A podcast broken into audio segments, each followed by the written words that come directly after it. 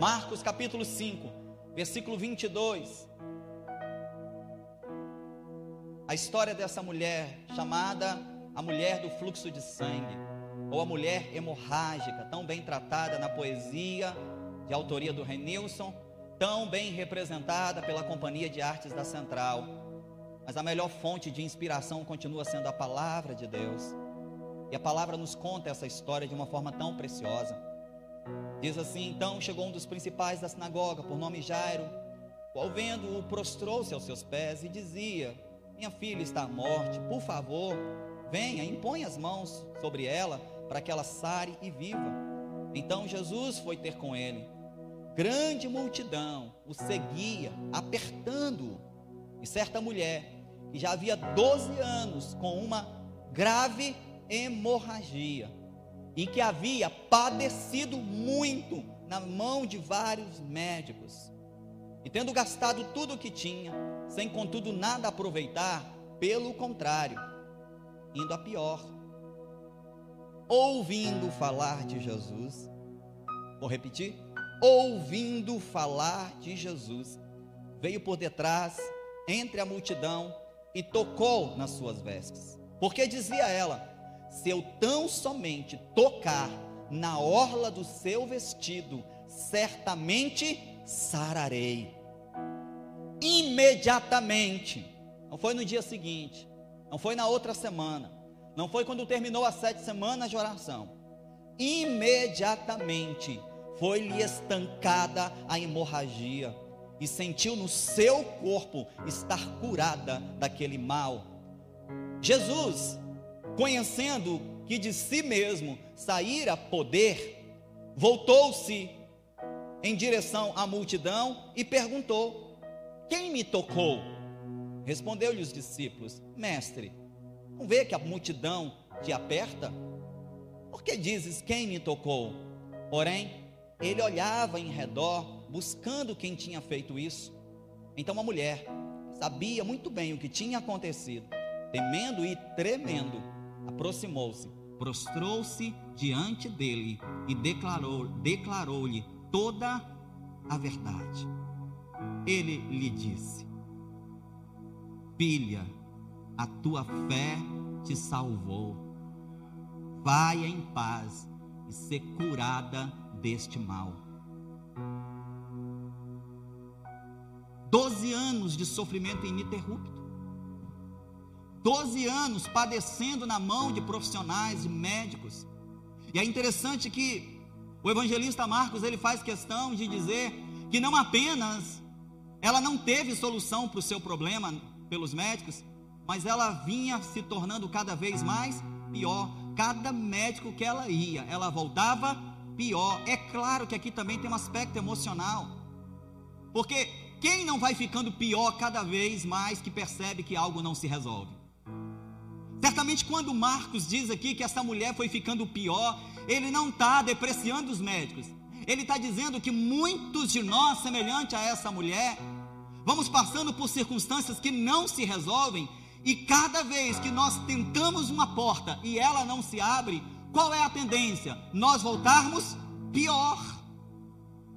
As tentativas em vão vão mexendo com a nossa alma as experiências dolorosas, os nãos que recebemos da vida, vão desorganizando a gente por dentro. É o que Marcos diz. Essa mulher vai ficando cada vez mais pior. Então, se no primeiro ano ela estava ruim, no segundo ela estava pior que o primeiro, no terceiro, pior que o segundo, no décimo, pior que os nove anos iniciais, no décimo segundo ano ela estava pior do que os onze anos de hemorragia.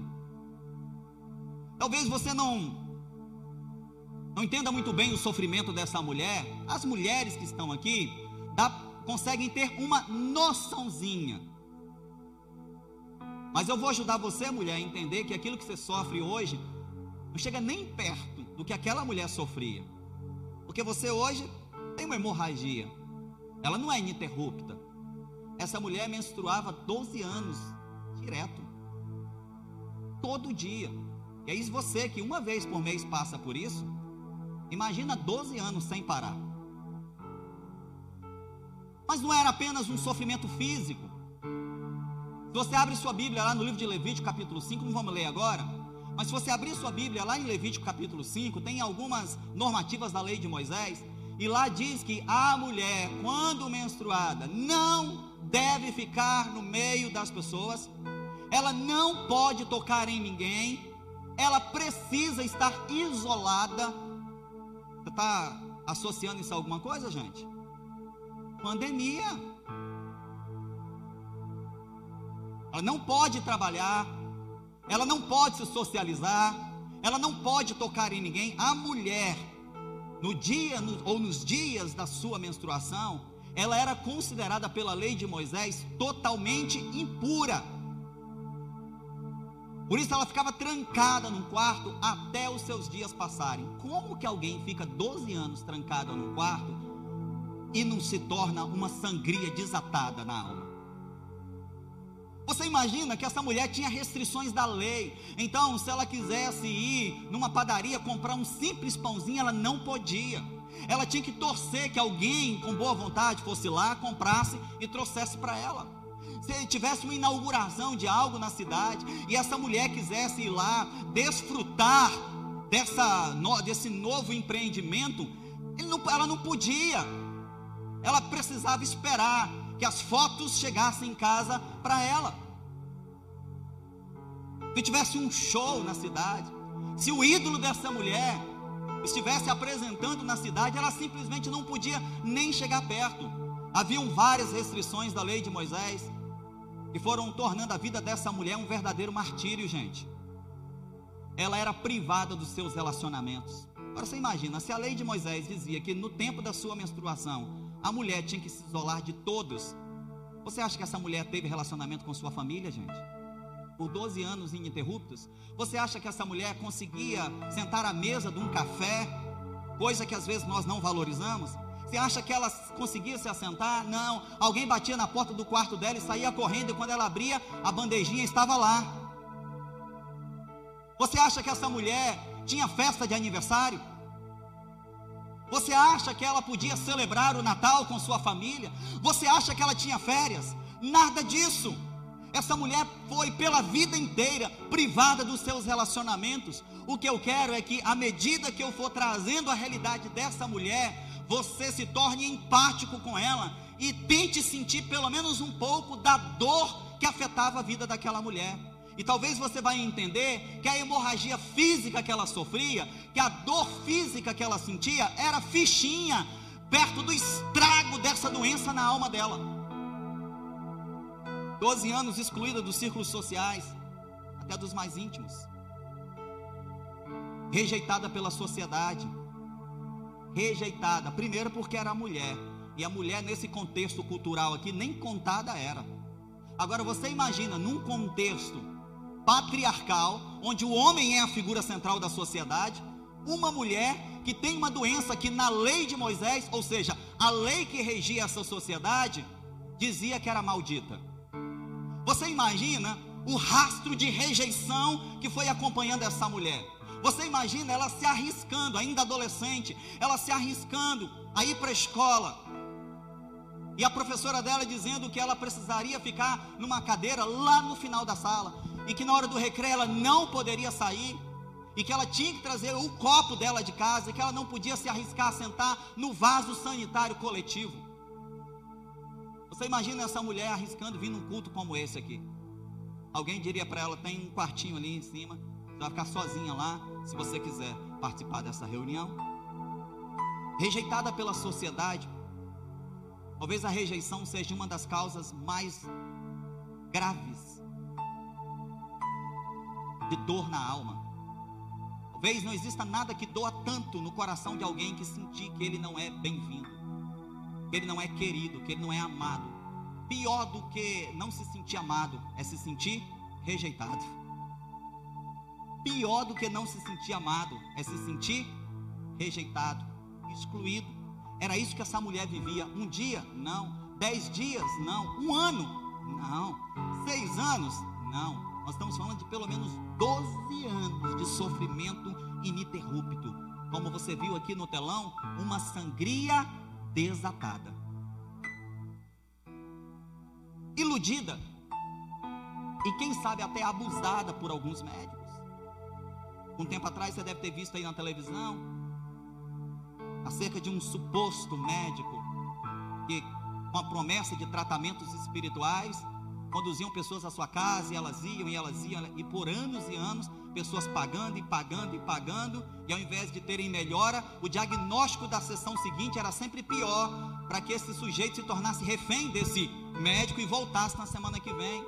Esse médico está sendo médico, entre aspas, está sendo caçado pela polícia do estado de, Goi de Goiás inteiro por iludir seus pacientes com promessas de tratamentos espirituais que nunca resolveram nada.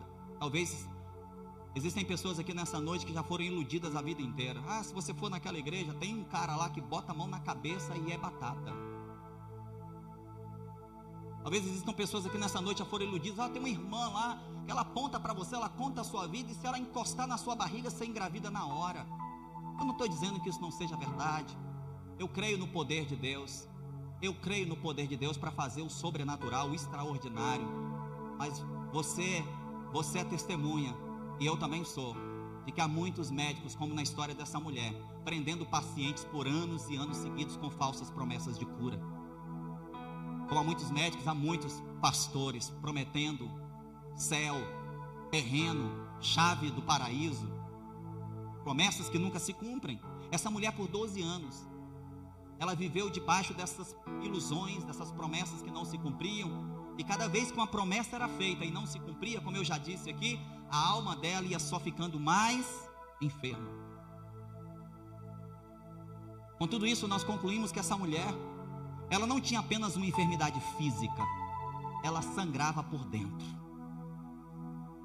Ela sangrava na alma, pior do que o sangue que escorria por entre as suas pernas de forma incontrolável, era o veneno que muitas vezes saía da sua boca e ela não conseguia controlar, de tanta dor aqui dentro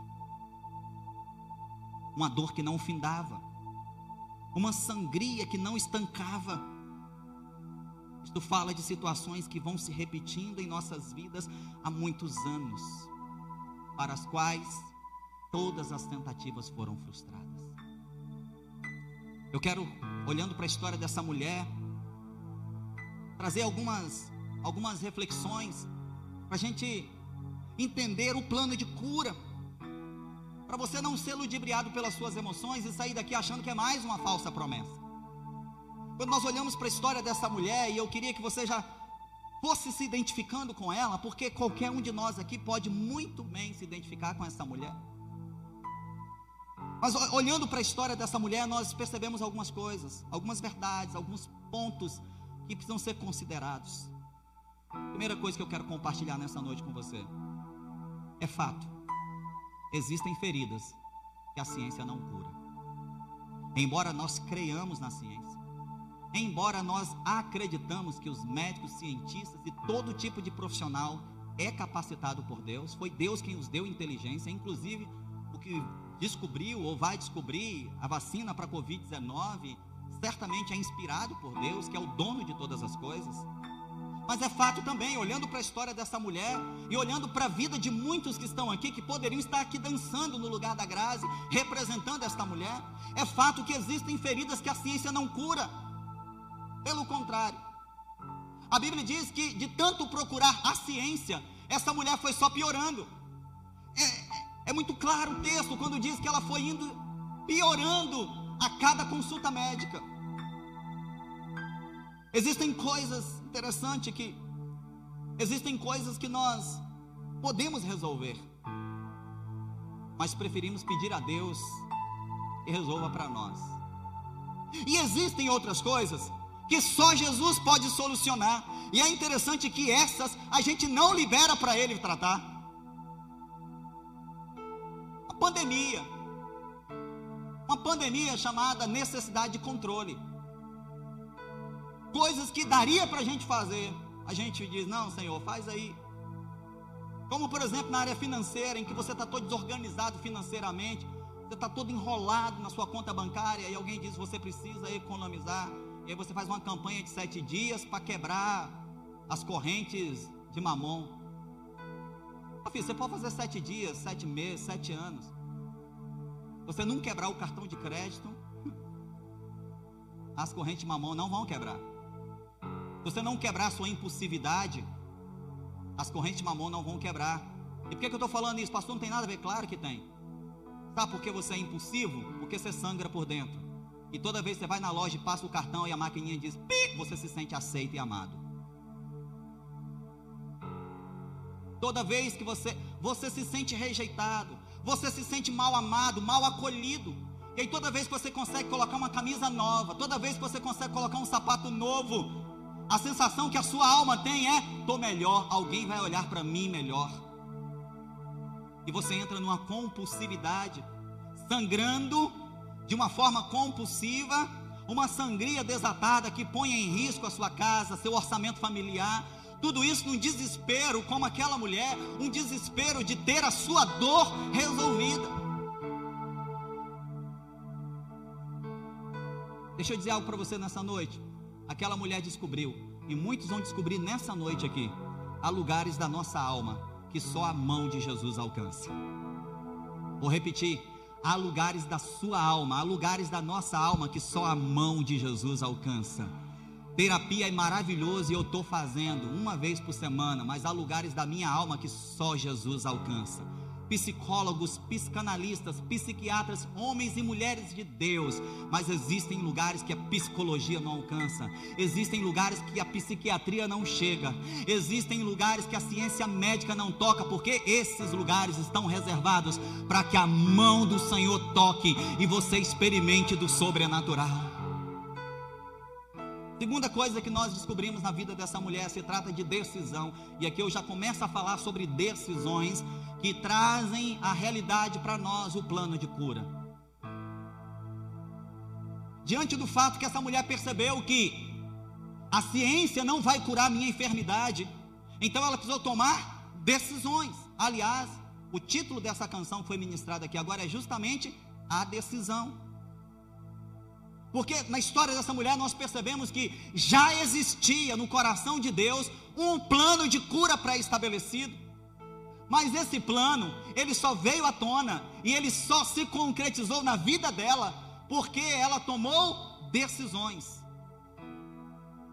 Uma mulher enferma, uma mulher doente, uma mulher traumatizada. E aqui, quando eu leio a história dessa mulher, eu, eu, eu, eu fico muito feliz porque essa história da mulher hemorrágica, ela carimba e ela testifica uma crença que eu tenho. Por mais ferido que você esteja, olha para mim. O diabo não pode roubar de você o poder de decisão. O livre-arbítrio é um presente que Deus te deu. Os deprimidos continuam com livre-arbítrio. Os oprimidos continuam com livre-arbítrio. Eu vou te provar. Se uma pessoa oprimida não tivesse livre-arbítrio, ela jamais seria liberta de uma possessão maligna. Um doente na cama continua com livre-arbítrio. Um doente terminal continua com livre-arbítrio. O crente tem livre-arbítrio. O incrédulo tem livre-arbítrio. O que significa que o diabo pode roubar tudo de você, menos o poder de decisão que o próprio Deus colocou em suas mãos. Ele não pode, querido. A igreja pode roubar, a religião pode arrancar a, a, o seu poder de decisão. Talvez você tenha um trauma enorme porque vive debaixo de uma liderança opressora. Seu líder opressor pode roubar tudo de você, menos o seu poder de decisão. Essa mulher, 12 anos, machucada, ferida, doente, sangrando na alma, uma sangria desatada, mas ela ainda tinha poder de decisão. Ela podia decidir, sabendo que Jesus estava na cidade, ela podia, ela poderia decidir, porque ela tinha poder de decisão. Ela poderia decidir continuar trancada naquele quarto escuro e pensar assim: bom, é só mais um médico mentiroso que está aí na cidade. Poderia, mas não. Ela decidiu algumas coisas que mudaram para sempre a vida daquela mulher. Primeira decisão que aquela mulher tomou, e eu e você precisamos tomar: a decisão de andar no meio de pessoas certas. Como é que você acha que uma mulher hemorrágica, portanto não tinha possibilidade de andar no meio das pessoas, devia viver a maior parte do tempo trancada no quarto? Como é que você acha que ela soube que Jesus estava na cidade? Ô gente, Facebook, Instagram, Twitter, Pinterest, nada disso tinha naquela época. WhatsApp, nem pensar. Central de atendimento, opção 3, Jesus está na cidade. Existe isso? Não, filho. Como é que você acha que aquela mulher soube? Imagina aí agora. Como é que você acha que aquela mulher soube, trancada no seu quarto escuro, aprisionada na sua dor? Ô filho, não tenho dúvida nenhuma, não está escrito no texto, mas eu não tenho dúvida nenhuma. Alguém avisou aquela mulher: Jesus está na cidade. E você acha que aquela multidão, que o texto diz que uma multidão cercava Jesus, você acha que aquela multidão era a única multidão de Cafarnaum? Não. Certamente, o texto diz que em volta de Jesus tinha uma multidão, mas aquela não era a única multidão. Às vezes a gente imagina que quando Jesus entrava numa cidade, a população inteira ia para onde Jesus estava, né? A gente tem umas utopias assim, evangelicais, assim, viajantes, né? Jesus chegou na cidade, todo mundo ia para lá. Não, filho. Uma multidão ia atrás de Jesus, mas uma multidão ia para o boteco, uma multidão ia para boate, uma multidão ia gastar dinheiro à toa, uma multidão ia pescar no rio. Várias multidões, certamente, naquele dia, estavam reunidas naquela cidade. Mas aquela mulher escolheu a multidão certa para ir. Existem várias multidões por aí aquela mulher escolheu a multidão certa, porque Jesus estava nela.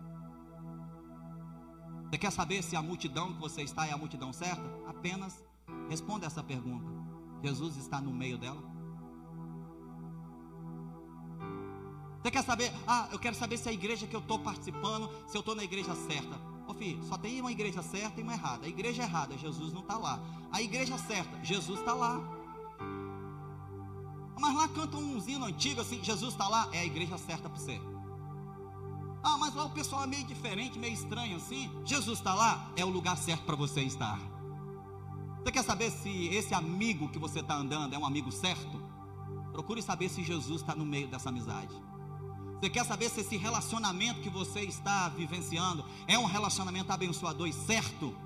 Não precisa ficar marcando sessão com o pastor. Ô, gente, deixa o pastor resolver coisas que só ele pode resolver. Pastor, eu quero conversar com o senhor porque eu queria saber se meu namoro é um namoro certo.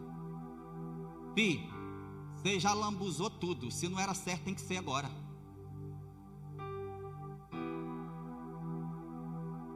Você tinha que ter perguntado antes.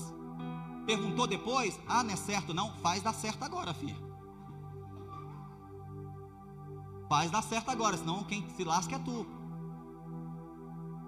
Ah, eu quero saber se meu namoro é certo. Simples, Jesus está no meio dele, é certo. O cara é feio pra caramba, mas Jesus está ali, é certo.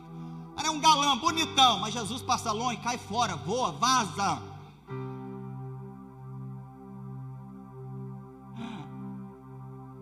Tome a decisão de estar no meio de pessoas certas. Deixa eu te falar, a despeito do que você pensa ou deixa de pensar na igreja, a despeito do que você já ouviu da central, você está no lugar certo. Jesus está aqui. Jesus está aqui, Ele está aqui. E se Jesus está aqui, você está no meio da multidão certa. Ande no meio de pessoas certas. Ande no meio de pessoas certas. Talvez nessa hora você pense: é, pastor, você não sabe o que me fizeram no verão passado. É você não conhece a minha história. Eu fui ferido justamente na igreja. Eu fui machucado justamente por líderes. Pois é. Você acha que não teve discípulos ali que tentaram empurrar aquela mulher assim? Com o pé? Mas ela estava ali pelos pés do discípulo ou pela orla do manto de Jesus? É claro que ela levou pisões, é claro que ela levou chutes, é claro que ela levou costas na cara, tô nem aí para você. E a resposta dela também não tô nem aí para você, eu só quero encostar naquele vestido ali, ó.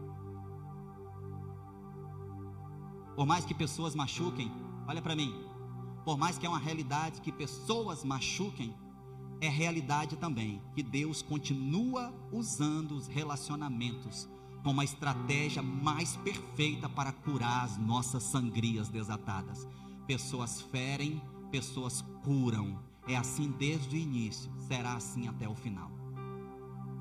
Segunda decisão que aquela mulher tomou, que foi fundamental para que aquele plano de cura se concretizasse você precisa decidir quem é Jesus para você.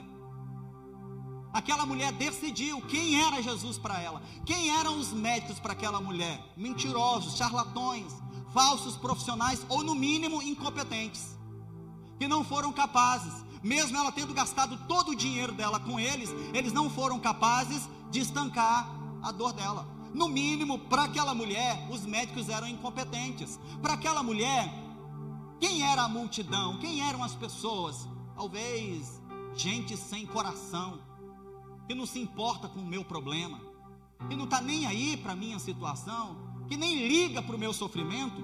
Talvez seja esses pensamentos que aquela mulher tinha a respeito da multidão. Mas a Bíblia diz que aquela mulher, ouvir, ouvindo que Jesus estava passando por ali, disse em seu coração: Se eu tocar na orla do manto dele, certamente eu serei curada.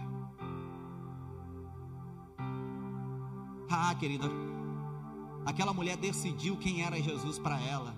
E Jesus para ela ali agora não era mais uma opção, Jesus ali era a única opção que ela tinha. Nós precisamos decidir quem é Jesus para nós, sabe? Porque muitos de nós vivem um relacionamento com Deus tão fraco, tão, tão, tão sem resultados. É porque Jesus se tornou uma das opções. Talvez para muitos que estejam aqui nessa noite, estar nesse culto foi uma das opções. Agora, quem está aqui porque não tinha outra opção, ah, está num ambiente diferente. Quem vem celebrar o Senhor porque só tem essa opção, não tem outra, o culto é diferente. Mas aquele que tem opções está aqui pensando, podia estar tá lá. Aquele que vem a Jesus como sendo a única opção, não importa a hora que Jesus vai responder, porque ele sabe que ele não tem outra opção. Deixa eu dizer para você, Jesus não é uma opção que nós temos, ele é a única opção que nós temos. Ele não disse eu sou um caminho para você escolher, ele disse eu sou o caminho. Ele não disse entre tantas religiões, eu sou uma das verdades que você pode escolher. Ele disse eu sou a verdade, eu sou o caminho, eu sou a verdade, eu sou a vida. Guarda isso no seu coração nessa noite. Jesus não é uma das opções que nós temos, ele não é nem a melhor opção que você tem. Jesus é a única opção que nós temos. Se você tem uma enfermidade na alma, se você tem uma dor que não estanca, se você tem uma sangria que não para, Jesus não é apenas mais um dos médicos, ele é o médico dos médicos. Ele não é um senhor qualquer, ele é o Senhor dos senhores senhores. Decida quem é Jesus para você. Para aquela mulher, Jesus não foi apenas mais um curandeiro, Jesus foi a cura para ela. Ela vai ao encontro de Jesus convicta de quem ele era. Agora chegou a minha vez. Se eu conseguir só tocar na orla do manto, eu nem preciso marcar consulta com ele eu nem preciso sentar no consultório dele. Olha, olha a consciência que essa mulher tinha acerca de Jesus. Ô oh, querido, vamos falar a verdade? É tempo da gente resolver os nossos dilemas, né? Essa série está falando tanto com a gente. Deixa eu te falar uma coisa. Nós não conhecemos Jesus ainda. De fato, como Ele é, nós não o conhecemos. Ele é uma opção. E porque Jesus é uma opção, você abre mão dele quando as coisas não vão bem com Ele.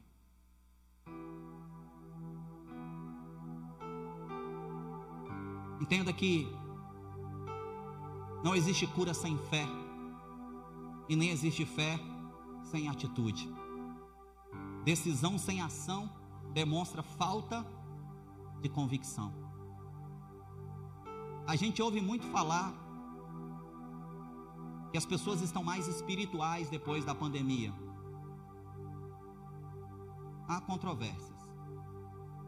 O mundo não está mais espiritual o mundo se tornou mais espiritualista, que é muito diferente. O medo, a doença em si, o senso de solidão trancado em casa, tudo isso fez com que as pessoas saíssem de si e fossem buscar algo maior. E isso gerou uma sociedade muito espiritualista. Ser espiritual é outro nível, gente. E a grande realidade é que muitos de nós se relaciona com Jesus sem conhecê-lo de fato aquela mulher entendeu que não existiria cura para ela se não fosse colocada em prática.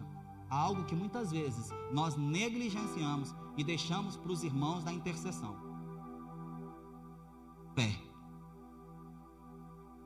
Ela disse em casa. Em casa. Antes de chegar na praça.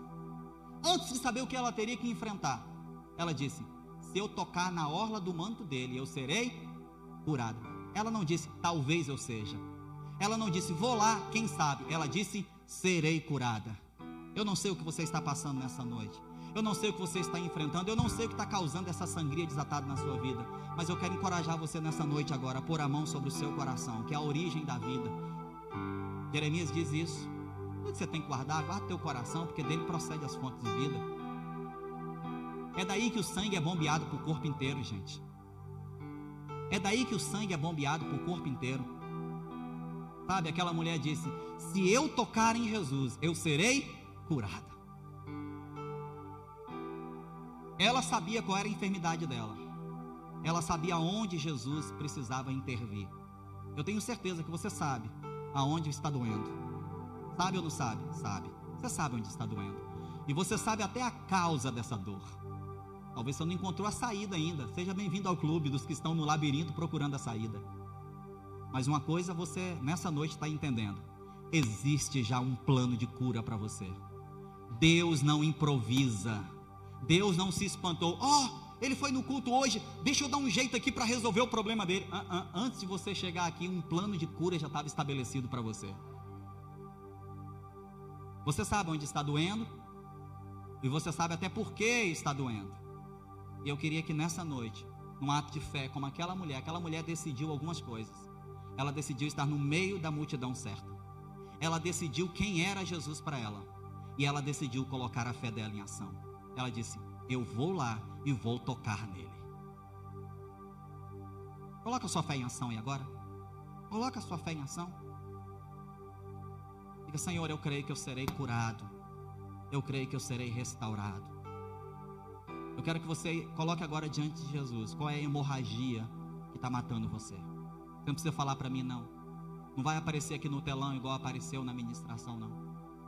Mas você pode agora, como aquela mulher fez, expressar para Jesus a sua dor, expressar para Jesus o seu descontentamento, expressar para Jesus a ferida que está fazendo esse sangue correr como uma sangria desatada que não para. Você já procurou tudo e todos, você já foi em todas as igrejas, você já procurou o centro espírita, você já procurou o terreiro de Umbanda, você já se confessou para um padre, você já foi na igreja pentecostal, você já fez campanha na igreja X, você já foi na igreja tradicional, já conversou com psicólogo, você já fez tratamento com sertralina, já tomou alcadil, nada, o sangue continua escorrendo.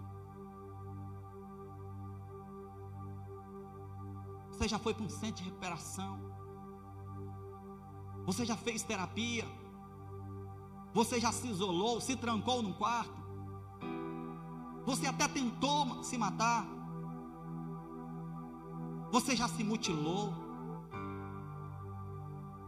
Você já desconectou todas as suas redes sociais? Mudou o seu nome?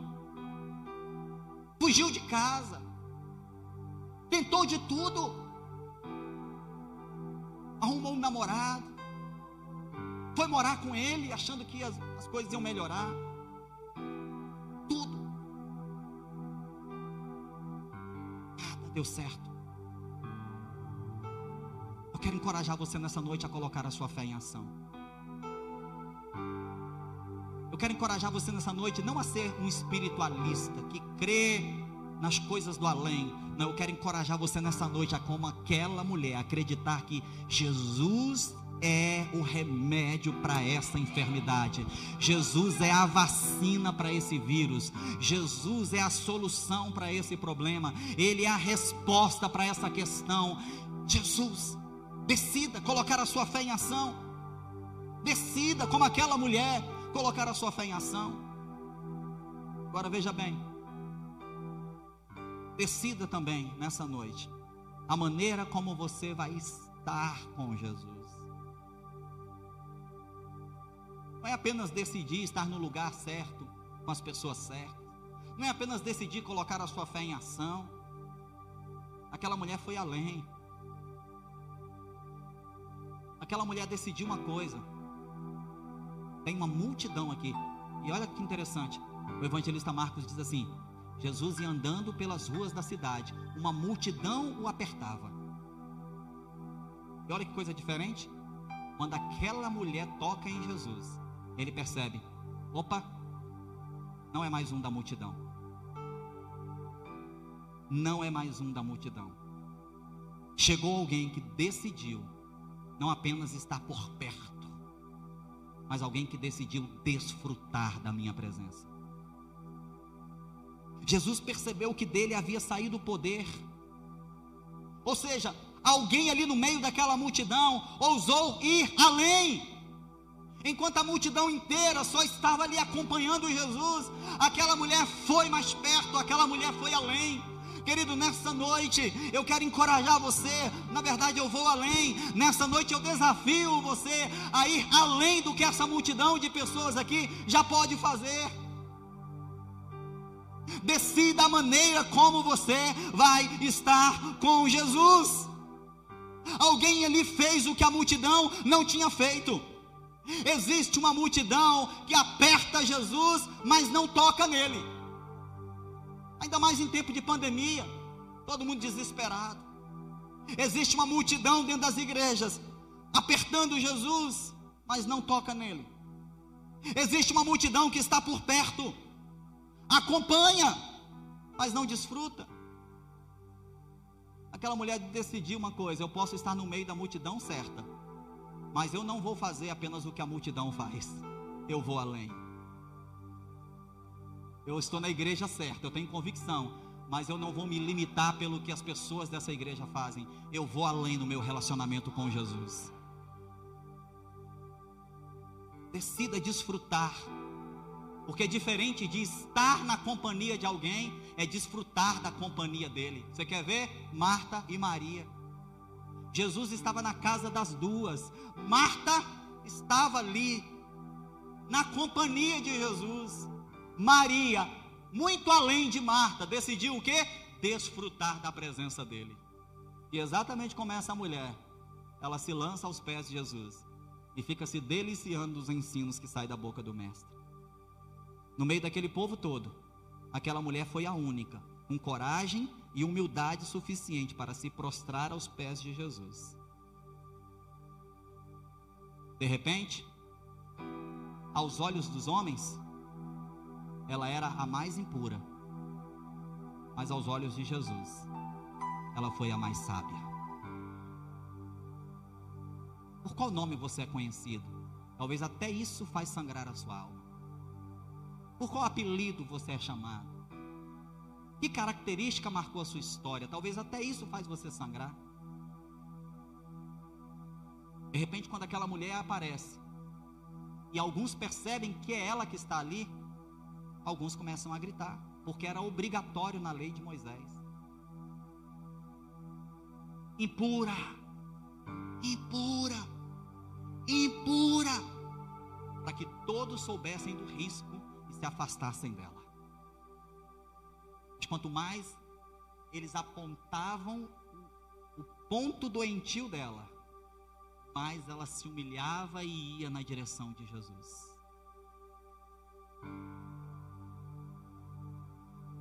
Aquela mulher, ela vai a Jesus de uma forma especial. Todos vieram nessa noite ao culto, todos vieram. Glória a Deus. Mas alguns nessa noite virão de uma maneira especial. Todos vieram, como a multidão, aquela multidão toda foi. Mas aquela mulher foi a Jesus de uma maneira especial. A ponto de chamar a atenção do mestre e fazer com que ele mexesse no destino original. E aqui eu quero dar uma pausa, porque por que eu li a partir do versículo 22? Porque o texto diz que o destino original de Jesus nessa história não era essa mulher. O destino original de Jesus era a casa de um homem importante na cidade chamado Jairo. Ele já tinha um compromisso marcado lá, e é no meio do trajeto, é no meio do caminho que essa mulher interpela Jesus, e ela, ela meio que entra na frente do trajeto. E ela, como se ela dissesse: Jesus, eu sei que tem uma causa importante lá, mas a minha, para mim é muito importante. Porque você sabe muito bem que a dor sua, que aos outros não importa, para você é muito relevante.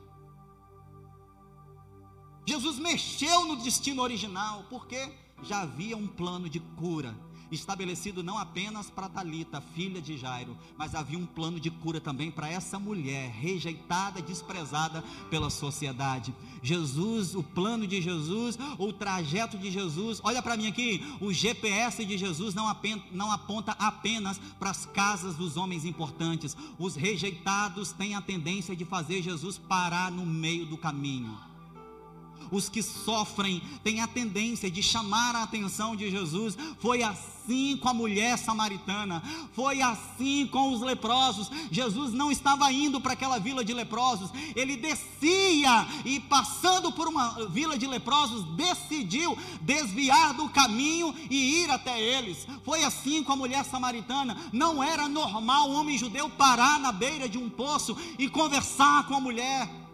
Mas Jesus para a sua rota original para dar atenção àquela mulher sofrida. É assim aqui também, o destino de Jesus, o alvo de Jesus, o GPS de Jesus está apontado para a casa de Jairo, mas uma mulher sofredora aparece no meio do caminho, uma mulher sangrando aparece no meio da trajetória. Jesus então cancela seu destino original, ou pelo menos adia o seu destino original e dá atenção àquela mulher. E ele a cura. A Bíblia diz, o texto que nós lemos diz que quando aquela mulher tocou na orla do vestido de Jesus, ela pôde levantar e agora o medo que apavorava ela não apavorava mais.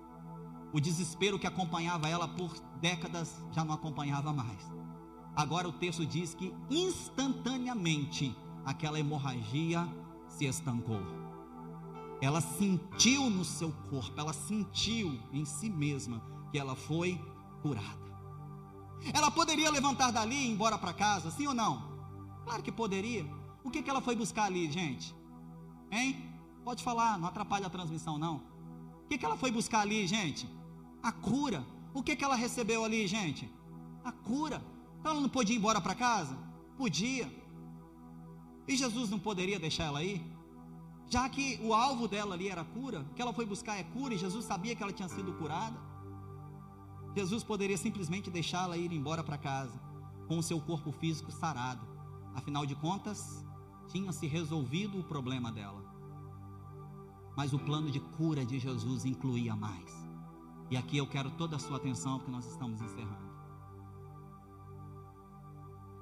Aquela mulher tinha uma dor física, uma enfermidade no corpo, que afetava todas as áreas da vida dela a doença física dela, que tanto atormentava ela, acabou ali.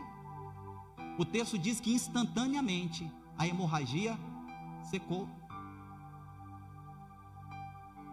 Jesus poderia ter deixado ela embora para casa e no seu íntimo, inclusive, ficado com a sensação de dever cumprido. Puxa vida, imagina Jesus pensando consigo mesmo: eu estava indo curar a filha de Jairo e de quebra, eu ainda curei uma mulher. Estou no lucro. Mas olha para mim. O plano de cura que Jesus já tinha escrito a respeito daquela mulher não incluía apenas a cura do seu corpo físico. E Jesus pede que ela se apresente. Ele começa: Alguém me tocou. E os discípulos: Ô oh, Jesus, você pirou, cara? Claro que alguém te tocou essa multidão te aperta. E ele diz: Não, não, alguém me tocou diferente. Você não está entendendo? Mas devia entender. E no meio dessa multidão aqui, o seu glória a Deus tinha que ser diferente. O seu levantar de mão tinha que ser, não é porque você é melhor do que ninguém, não, mas porque é seu, porque é único porque é resultado do seu relacionamento com Deus, porque é resultado da sua decisão de estar diante dele de uma forma específica e especial.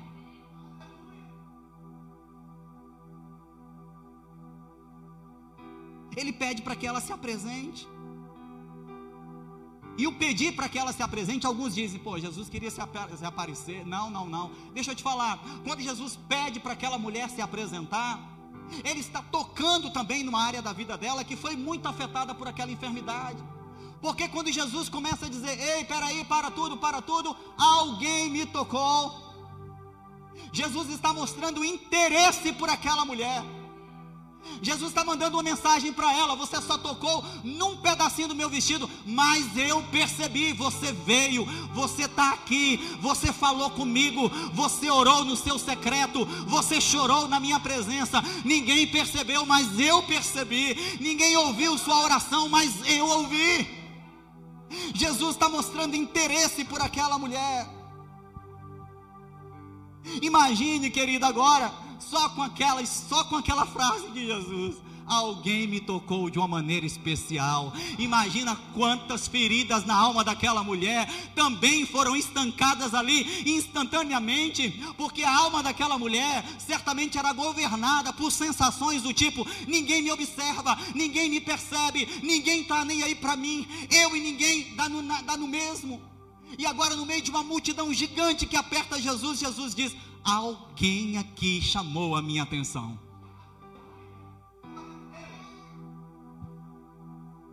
Podia parar por aí. Mulher nem precisava vir mais no programa de cura, ou se vier, só já para o grupo de apoio. Mas olha para mim. Você achou que tá bom? Jesus tinha mais. Porque quando aquela mulher cresce ali, uau! Alguém me percebeu. Eu não sou um zero à esquerda. Eu não sou uma Maria ninguém. Eu sou especial. Jesus parou e me, chamou, e me chamou a minha atenção. E o texto diz que ela se apresenta e diz: Jesus, fui eu. Fui eu quem te toquei. Nessa hora, Jesus olha nos olhos dela e diz o que? Filha, vai, a tua fé te salvou. Você não está entendendo? Para a multidão, aquela mulher impura, para Jesus ela era filha. Para a família, aquela mulher um problema. Jesus chama ela de filha. Para a igreja, ela era uma encrenca. Para Jesus, ela é filha. Meu Deus, se você entender isso, querido. Para alguém que já devia ter escutado tantos adjetivos horríveis acerca de si mesmo a voz de Cristo agora, a voz de Cristo dizendo: Filha, soa, soa como uma cachoeira de águas curadoras. Como Ezequiel diz lá no capítulo 37, um trono, e dele nasce um rio, e esse rio corre pelas nações da terra. E Ezequiel diz assim: e esse rio leva vida por onde ele passa. Naquela hora Jesus diz para ela assim: Filha, meu Deus, uma implosão, uma implosão acontece dentro daquela mulher. Ela começa a entender: eu não sou desprezada, eu não sou rejeitada, eu não sou um problema para minha família. E ainda que eu seja vista dessa maneira, para Ele eu sou como filha. O plano de cura de Jesus para aquela mulher, entenda isso, querido o plano de cura de Jesus para aquela mulher não incluía apenas a cura física, incluía a cura das suas emoções, da sua alma estraçalhada pela vida. O plano de cura de Jesus para aquela mulher, olha para mim, incluía principalmente o resgate da sua verdadeira identidade. Filha, filha, vai, a tua fé te salvou. Sabe o que é isso? A tua fé te salvou? O plano de cura de Jesus vai além de dar uma vida confortável aqui e agora. Vai, a tua fé te salvou. Comunica o seguinte: o plano de cura de Jesus tem a ver com a eternidade. Ele não quer dar apenas uma vida bacana, legal para a gente aqui. Ele quer garantir a nossa eternidade com Ele. Sabe? Estamos preocupados em conseguir a vacina para a Covid-19.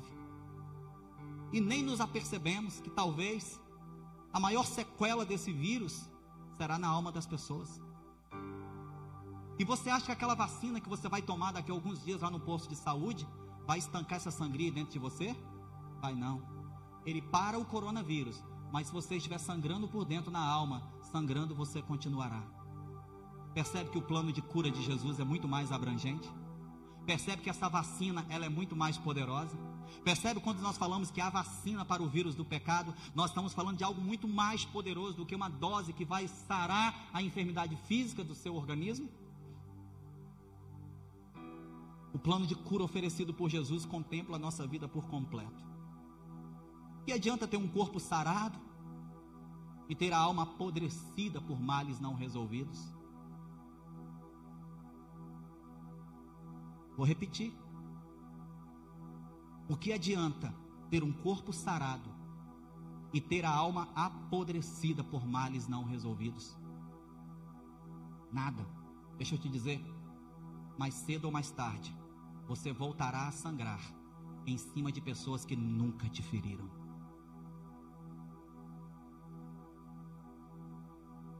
O plano de cura de Jesus inclui a sua vida na eternidade. Ele não está só preocupado em te dar uma vida boa aqui e agora. A obra principal dele, consumada na cruz do Calvário, foi nos reconciliar com Deus.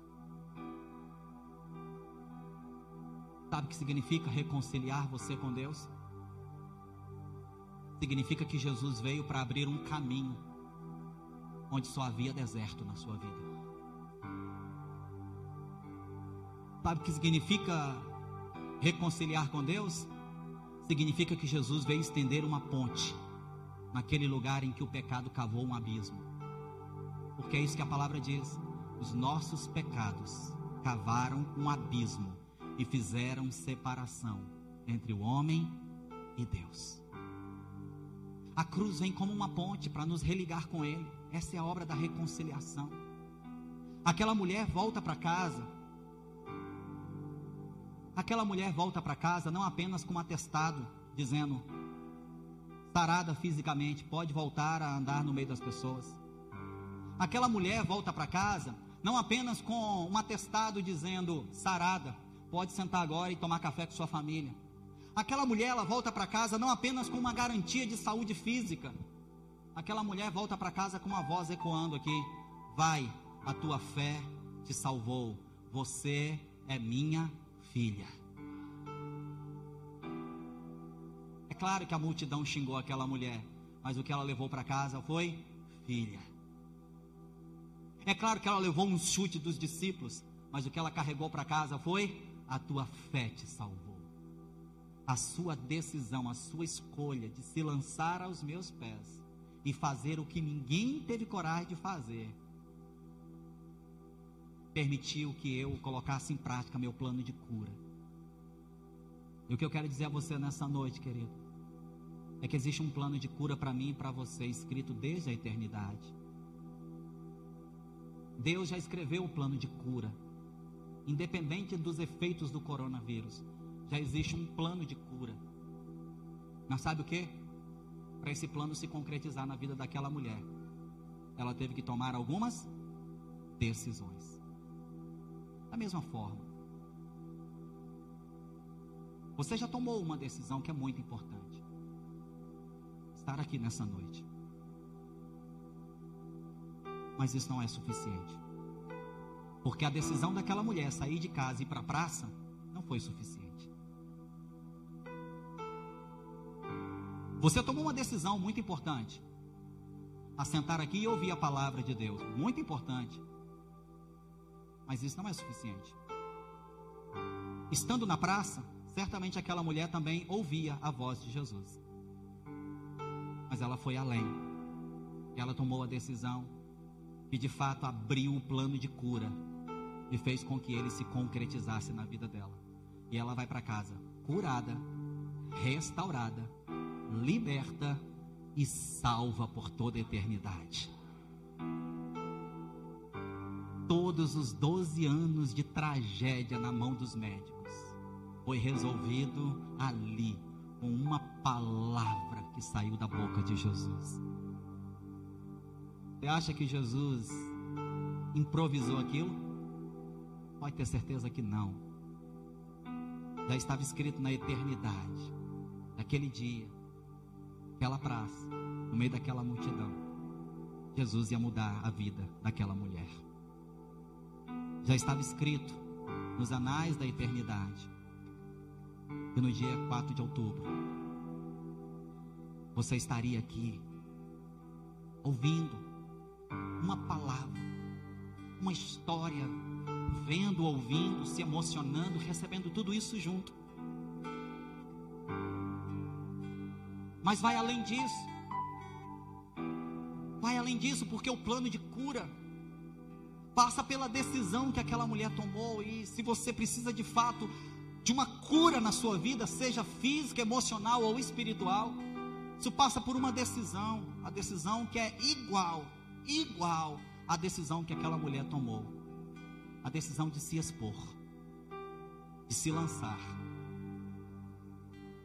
e fazer no meio daquela multidão o que ninguém teve coragem de fazer. O que? Tocar em Jesus.